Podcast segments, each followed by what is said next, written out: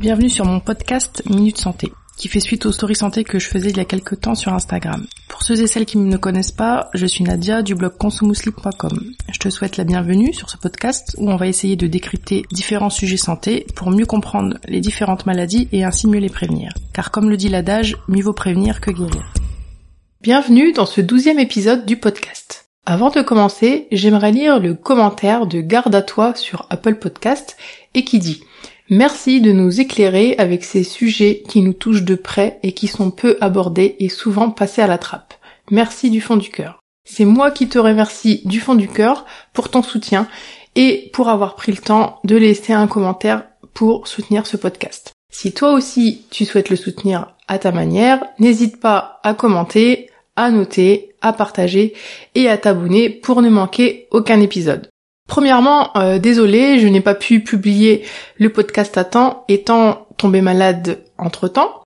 Je t'ai épargné euh, la voix de Dark Vador et j'ai attendu d'avoir une voix à peu près normale pour t'enregistrer ce nouvel épisode où l'on va voir ensemble comment prendre soin de son microbiote. On avait vu dans l'épisode précédent ce qu'était le microbiote intestinal, sa composition, son évolution au cours de la vie et ses principaux rôles. Si tu ne l'as pas encore écouté, je t'invite à l'écouter avant celui-ci pour comprendre un minimum de quoi on parle. Dans cet épisode, on va voir ensemble ce qu'il faut privilégier et au contraire éviter pour un microbiote intestinal de qualité et nous ferons un petit focus sur les prébiotiques et les probiotiques pour qu'il n'y ait pas de confusion entre les deux. Je te souhaite une bonne écoute. En ce qui concerne notre microbiote, très grossièrement, on a une partie qui est acquise à la naissance et qui va dépendre d'un certain nombre de paramètres qu'on a vus dans l'épisode précédent. C'est pas sur cette partie de la flore intestinale que l'on peut agir, mais sur une autre partie que l'on a acquise grâce à notre mode de vie et plus particulièrement notre alimentation. On avait vu dans l'épisode précédent les principaux rôles du microbiote, à savoir un rôle de protection, un rôle de barrière, un rôle métabolique, un rôle dans le système immunitaire et on a vu qu'il agit euh, également sur les fonctions cérébrales. Il est très intimement lié à notre bonne ou mauvaise santé en fonction de s'il est de bonne ou mauvaise qualité, c'est pour toutes ces raisons qu'il est très important d'en prendre soin. Voyons maintenant, dans un premier temps, ce qu'il faut privilégier pour prendre soin de notre microbiote. Tout d'abord, et comme dans tout, il faut veiller à avoir une alimentation saine, équilibrée et surtout variée. Il faut privilégier une alimentation riche en fibres, que l'on appelle aussi prébiotique, mais ça, on y reviendra dans la deuxième partie du podcast. On retrouve des fibres dans les céréales complètes, les fruits et les légumes, les crudités et tous les végétaux en général. Les fibres vont permettre une plus grande variété de bactéries au sein de notre microbiote et vont permettre de lutter contre la constipation et donc de diminuer la durée de contact euh, des selles avec la paroi intestinale qui est délétère pour le microbiote. Consommer des aliments fermentés, qui renferme donc cette fois-ci des probiotiques. Mais pareil, on reviendra sur ces notions de pré et probiotiques dans la deuxième partie de l'épisode. Donc consommer des aliments fermentés est bon pour le microbiote. Cela peut être par exemple des cornichons, euh, le miso pour ceux qui aiment la cuisine japonaise, ou le natto mais ça sent pas très bon, les olives, le pain en levain, la spiruline, le lait fermenté, etc., etc. La glutamine permet aussi, entre autres, de protéger la paroi intestinale. Ainsi, pour prendre soin de son microbiote, consommer des aliments riches en glutamine est primordial.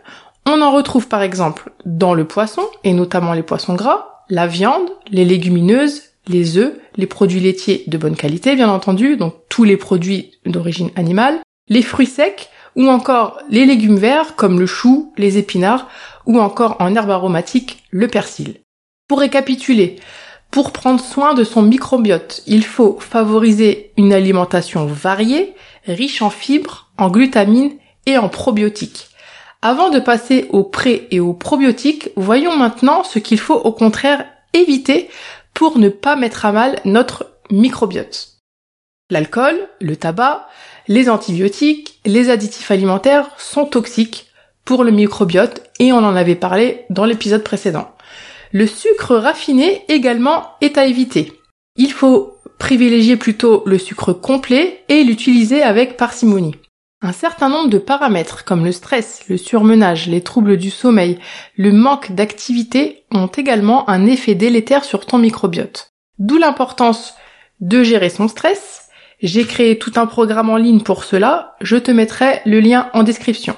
En ce qui concerne l'activité physique, je t'invite à écouter ou réécouter euh, un des épisodes précédents du podcast qui porte sur ce sujet.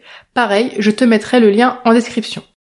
Les fritures en tout genre sont également à éviter pour préserver son microbiote et préférer ainsi les modes de cuisson plus doux, à basse température, au four, à la vapeur par exemple, etc. Le manque de fibres, comme on l'a vu tout à l'heure, est délétère pour le microbiote. Ce sont les fibres qu'on appelle prébiotiques qui vont favoriser le développement des probiotiques. Leurs actions sont complémentaires. Attention toutefois à y aller progressivement si vous n'avez pas du tout l'habitude de consommer des fibres, afin de ne pas être embêté sur le plan digestif. Commencez par introduire par exemple un peu de légumes et d'augmenter les portions, les proportions progressivement, etc., etc. Un excès de protéines est également mauvais pour le microbiote. Il faut donc veiller à en consommer dans des quantités raisonnables. J'avais dit tout à l'heure de privilégier une alimentation variée Attention donc au contraire à ne pas manger de façon monotone, c'est-à-dire de toujours manger la même chose afin d'éviter euh, de, de favoriser un microbiote pauvre. En résumé, pour un microbiote en bonne santé, il convient d'éviter les toxiques comme l'alcool, le tabac, les antibiotiques, mais aussi d'autres médicaments comme les anti-inflammatoires non stéroïdiens ou encore les IPP, inhibiteurs de la pompe à protons, les additifs alimentaires, il convient de modérer le sucre raffiné, les fritures, les protéines, de varier son alimentation et d'éviter les produits industriels. En plus de cela, il convient de gérer son stress, de se reposer pour éviter le surmenage, d'avoir une bonne hygiène de vie, notamment en veillant à avoir une bonne hygiène du sommeil et à avoir une activité physique régulière adaptée.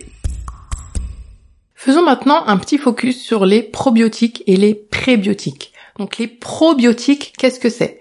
Ce terme devrait être réservé normalement, selon l'Organisation mondiale de gastro-entérologie, à des micro-organismes, donc soit des bactéries, soit des levures, ingérés euh, vivants, ayant une capacité démontrée de produire des effets bénéfiques sur la santé. Les probiotiques permettent notamment de mieux digérer le lactose, de stimuler le système immunitaire, de prévenir ou de guérir les diarrhées, et permet un effet barrière en inhibant les mauvaises bactéries, en neutralisant différents toxiques. En médecine conventionnelle, ils sont utilisés dans le cadre par exemple des troubles dus aux antibiotiques, et notamment la fameuse infection à Clostridium difficile, dans le cadre des gastro-entérites aigus, dans le cadre du syndrome de l'intestin irritable, de l'inconfort digestif ou encore de la rectocolite hémorragique. Les probiotiques ont deux principales sources, l'alimentation et les compléments alimentaires. Ces derniers ne sont pas anodins et doivent être pris seulement après avoir demandé l'avis de son médecin car il existe des contre-indications à prendre des probiotiques. Les prébiotiques, eux, font partie des fibres alimentaires. Ils viennent nourrir les bonnes bactéries de notre microbiote et donc permettent d'accroître et d'améliorer l'activité des probiotiques. Donc les pré et les probiotiques sont complémentaires. Les prébiotiques stimulent et rééquilibrent le microbiote. Ils ont d'autres actions bénéfiques. Notamment, euh, ils permettent de mieux assimiler les minéraux des aliments et des nutriments au niveau du côlon. Ils renforcent également le système immunitaire et protègent contre le cancer colorectal et luttent contre la constipation. On trouve des prébiotiques dans les fruits et légumes, une des grandes familles de prébiotiques est ce qu'on appelle l'inuline, que l'on trouve particulièrement par exemple dans les endives, les asperges, les artichauts, les topinambours, l'ail, les oignons, les poireaux, etc., etc. Comme j'ai dit tout à l'heure, si tu consommes peu de fibres habituellement, introduisant dans ton alimentation de façon progressive pour éviter des douleurs abdominales. En résumé, on nourrit ces bonnes bactéries grâce aux prébiotiques et on apporte de nouvelles bactéries bénéfiques grâce aux probiotiques. Nous avons vu ensemble dans cet épisode ce qu'il fallait privilégier et éviter pour bien prendre soin de son microbiote, à savoir une alimentation saine et équilibrée, variée, et au contraire éviter la malbouffe, les produits industriels et les sucres raffinés. On a vu aussi qu'il fallait avoir une alimentation riche en fibres et au contraire d'éviter l'excès de protéines, de fritures, etc., etc. Les toxiques comme l'alcool, le tabac, certains additifs et médicaments sont également à éviter.